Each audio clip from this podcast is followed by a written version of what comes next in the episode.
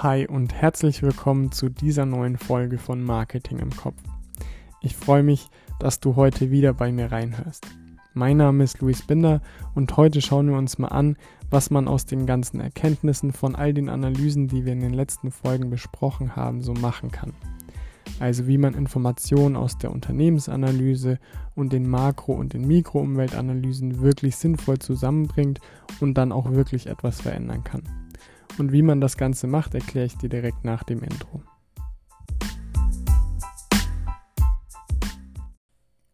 Ja, wie eben schon gesagt, stellt sich jetzt natürlich die Frage, wie man all die Informationen sinnvoll zusammenpacken kann. Und dafür bietet sich die sogenannte SWOT-Analyse an. Also man kann mit der SWOT-Analyse wirklich gut alle zentralen Informationen aus den Unternehmensfaktoren und den Umweltfaktoren also den entsprechenden Analysen zusammenfassen und bekommt dann einen Überblick über die wichtigsten Ergebnisse aus der Marketinganalyse und das ist dann auch der Abschluss der Marketinganalyse. Ja, wo kommen jetzt die Informationen für die SWOT nochmal genau her? Die Stärken und Schwächen kommen aus der internen Analyse, also sozusagen direkt aus dem Unternehmen. Hier schaut man mit der Wertkettenanalyse oder Ressourcenanalyse was für Stärken bzw. Schwächen man eben hat und stellt die dann meistens in den Vergleich zum stärksten Wettbewerber. Bei den Chancen und Risiken, das ist die externe Analyse, also da kommt dann zum, zum Beispiel der Teil des von der D-Step bzw. von der verkürzten Step rein, also aus der Makroanalyse und man hat den Teil der Mikroanalyse, wo dann zum Beispiel der Teil von den Porters Five Forces abgeleitet wird. Was kann man sich jetzt unter den einzelnen Bestandteilen vorstellen?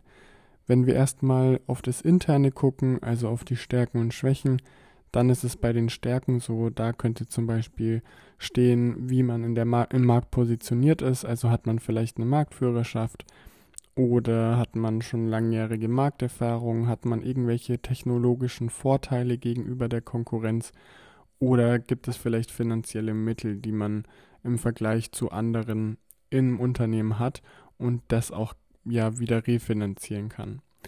Bei den Schwächen kann es zum Beispiel sein, dass hier das Personal steht, also vielleicht hat man zu wenig Personal, vielleicht ist es zu viel Personal, vielleicht ist das Personal an falschen Stellen eingesetzt, also dass sie, dass man zwar kompetentes Personal hat, aber die eben nicht in ihrem Kompetenzbereich arbeiten, sondern irgendwann mal verschoben wurden oder in eine andere Gruppe ja, oder ein anderes Team reingebracht wurden, weil man da halt gerade Hilfe gebraucht hat. Und da sind sie jetzt geblieben, obwohl es eigentlich nicht ihr Kompetenzbereich ist. Dann gibt es natürlich auch hier die Möglichkeit, dass es einfach ja zu wenig Kapital gibt. Es kann aber auch sein, dass zum Beispiel die Fri äh, Vertriebsstruktur irgendwie fehlerhaft ist oder dass die Produkte zu gering differenziert sind. Beziehungsweise hier kann es zum Beispiel auch sein, dass ja ein Image quasi fehlerhaft ist oder dass es so ein bisschen ähm, ja verstaubt ist, also dass es nicht mehr der aktuellen Zeit entspricht. Bei den externen Faktoren, also bei den Chancen und Risiken, oder vielleicht trifft es das besser, wenn man zu den Chancen Gelegenheiten und zu den Risiken Gefahren sagt. Da ist es einfach so, dass hier vor allem dann die Trends auch mit reinkommen. Also möglicherweise habe ich als Chance die Individualisierung oder dass es ja neoökologisch halt, dass ich da ein Produkt habe, das gut passt, weil es nachhaltig ist. Vielleicht habe ich hier aber auch die Chance, einfach zu sagen, okay, ich habe ein Produkt, das ist an sich eigentlich nachhaltig, ich verpacke das aber in Plastik. Vielleicht gibt es die Möglichkeit, das Ganze auch einfach in Papier zu verpacken und da noch einen Schritt in Richtung Nachhaltigkeit zu gehen. Also hier sind vor allem eben diese Megatrends ja vorhanden und wichtig zu, zu analysieren oder anzuschauen, was da gerade Sache ist. Und bei den Risiken, da könnte es zum Beispiel sein, dass es bestimmte ja, Barrieren für den Kunden gibt, die es nicht ermöglichen, das Produkt letztendlich auch zu kaufen. Also sei es irgendwelche gesetzlichen Bestimmungen in anderen ja, Bundesländern oder vielleicht auch komplett in wirklich anderen Ländern. Ähm, wenn man sagt, man möchte gerne in das multinationale bzw. ins internationale Geschäft einsteigen, Da muss man einfach gucken, gibt es vielleicht Barrieren für die Kunden. Es kann aber auch sein, dass eben die Marktsättigung schon sehr weit fortgeschritten ist. Da muss man dann gucken, wann man rechtzeitig aus dem Markt aussteigt, um nicht zu viel Verluste einzufahren. Oder wenn zum Beispiel die Hersteller oder Handelsmarken sehr stark sind, dann ist es natürlich auch ein Problem. Jetzt kann man noch hergehen und diese ganzen Daten und Informationen, die man in der SWOT-Analyse gesammelt hat, nochmal genauer zusammenfassen und gucken, okay, was für andere Möglichkeiten ergeben sich denn daraus. Und dazu gibt es die sogenannte Key-Issue-Matrix. Hier stellt man Stärken und Schwächen und Chancen und Risiken gegenüber und schaut sich dann zum Beispiel an mit der sogenannten Matching-Strategie, was für Stärken und Chancen gibt es denn und wie kann ich diese Vorteile so kombinieren, dass, mich, dass es für das Unternehmen als solches neue Möglichkeiten gibt. Oder man vergleicht Schwächen und Chancen und das Ganze nennt sich dann Umwandlungsstrategie. Man schaut also an, welche Schwächen des Unternehmens mit welchen Möglichkeiten des Markts überwunden werden können oder was für Vorteile sich vielleicht bieten.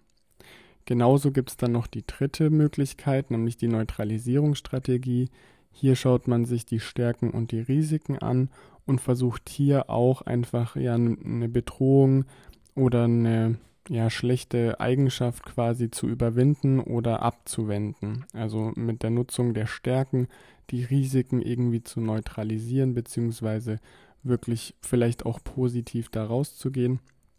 Und als letztes schaut man sich dann noch die Schwächen und die Gefahren an, also das, was ja beides negativ behaftet ist. Und man versucht hier einfach wirklich das Ganze zu minimieren oder zu reduzieren und gegebenenfalls dann herauszufinden, ob es vielleicht Sinn macht, bestimmte Produkte fallen zu lassen oder vielleicht auch irgendwelche internen Handlungen ja outzusourcen, also an andere Unternehmen abzugeben, die das vielleicht besser können und da mehr Kompetenzen haben als die eigene Firma. So, und wenn man das jetzt alles gemacht hat, dann hat man im Prinzip schon eine komplette Marketinganalyse. Also man schaut sich erstmal die externen Faktoren an, nämlich die Makroumwelt und die Mikroumwelt. Das kann man mit der D-Step-Analyse bzw. der Step- oder der Pestle-Analyse machen. Und bei der Mikroumwelt schaut man sich dann über die Porters Five Forces an, was für einen Markt habe ich eigentlich und kann den hier nochmal besser abgrenzen und dann letztendlich kommen die internen Faktoren, also die Sachen, die im Unternehmen relevant sind. Das kann man über eine Wertkettenanalyse oder eine Ressourcenanalyse regeln. Und das fügt man dann alles zusammen in eine SWOT-Analyse, beziehungsweise eben dann, wenn man noch Lust und Zeit hat, sage ich mal, in eine Key-Issue-Matrix und damit hat man eine komplette Marketing-Analyse. Wenn man sich jetzt nochmal anschaut, warum macht man eigentlich eine Marketing-Analyse? dann ist es vor allem so, das, was jetzt eben auch in dieser Folge vor allem relevant war, dass man vor allem rausfinden möchte, was für Chancen und Risiken gibt es denn so in meiner Umwelt und was für Stärken und Schwächen hat mein Unternehmen eigentlich. Also beispielsweise, wenn das Unternehmen an, als solches oder ein Produkt des Unternehmens nachhaltig extrem stark ist und das Ganze dann aber nicht kommuniziert wird, dann merkt man hier schon, okay, da fehlt die Kommunikation und da fehlt dann vor allem das Kaufargument auch für den, für den Nutzer. Also wenn es vergleichbare Produkte auf dem Markt gibt, wo dann mit geworben wird, dass sie nachhaltig sind oder dass sie individualisierbar sind oder was auch immer es sein mag und man selber hat es eigentlich auch, aber man kommuniziert es nicht, dann ist die Wahrscheinlichkeit, dass der Kunde eben ein anderes Produkt nimmt, weil es desselben, weil es ja zum selben Preis verkauft wird, relativ gering. Also man hat das Ganze zum Beispiel auch bei Coca-Cola gesehen. Die haben jahrelang wirklich viel, viel Geld gespendet und es wurde aber nicht, nicht kommuniziert, nicht an die Kunden weitergetragen. Und dadurch geht eigentlich auch ein Kaufargument verloren. Also wenn der Kunde merkt so, okay, das Unternehmen ja, das engagiert sich irgendwie und möchte, dass soziale Projekte gefördert werden und und und, naja, dann kaufe ich lieber da, als dass ich ein anderes Produkt fördere, die einfach nur das Geld oder wo das Unternehmen einfach nur das Geld nimmt und in die eigene Tasche wirtschaftet, dann ist es natürlich für den Kunden so ein Argument, das aber nicht existiert, wenn man es eben nicht herausstellt. Und über diese Marketinganalyse will man genau das machen. Also man möchte herausfinden, was für Stärken hat das Unternehmen, was kann verbessert werden und wie kann das Ganze dann im Endeffekt auch an die Kunden weitergetragen werden. Durch zum Beispiel motiviertere Mitarbeiter, weil die einen Tag mehr frei haben oder was auch immer. Also hier geht es einfach darum, Chancen und Risiken, Stärken und Schwächen rausfinden und dann zu versuchen, die Risiken und die Schwächen irgendwie ja zu neutralisieren oder ins Positive zu kehren und das Ganze dann zu kommunizieren.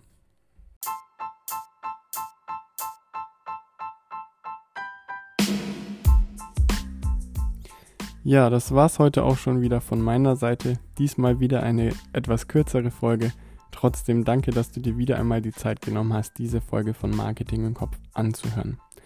Heute haben wir die Marketinganalyse beendet und ich habe dir erklärt, wie du jetzt die Chancen und Risiken, die du über die Umweltanalyse und die Marktanalyse herausgefunden hast, mit den Stärken und Schwächen der Unternehmensanalyse zusammenbringen kannst.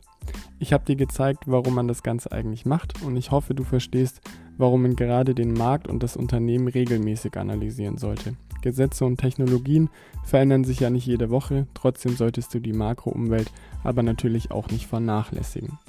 Das nächste Mal sprechen wir dann über die Konsumgütermärkte und was für Bedingungen dort herrschen. Du kannst dir bis dahin schon mal überlegen, ob du wirklich nur die für den Kunden relevanten Informationen auf deinem Produkt hast. Und bevor du jetzt zu schnell denkst, ja, wir haben nur die relevanten Informationen, kleiner Fakt, 98% aller Informationen, die dem Kunden zur Verfügung stehen, werden nicht genutzt.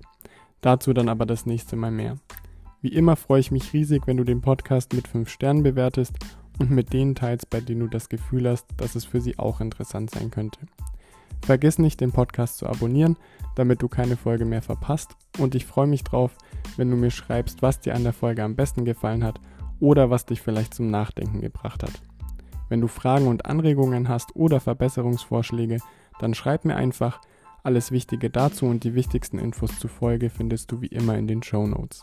Ansonsten war es das heute von meiner Seite. Wir hören uns in der nächsten Folge. Mach's gut, bleib gesund und ciao.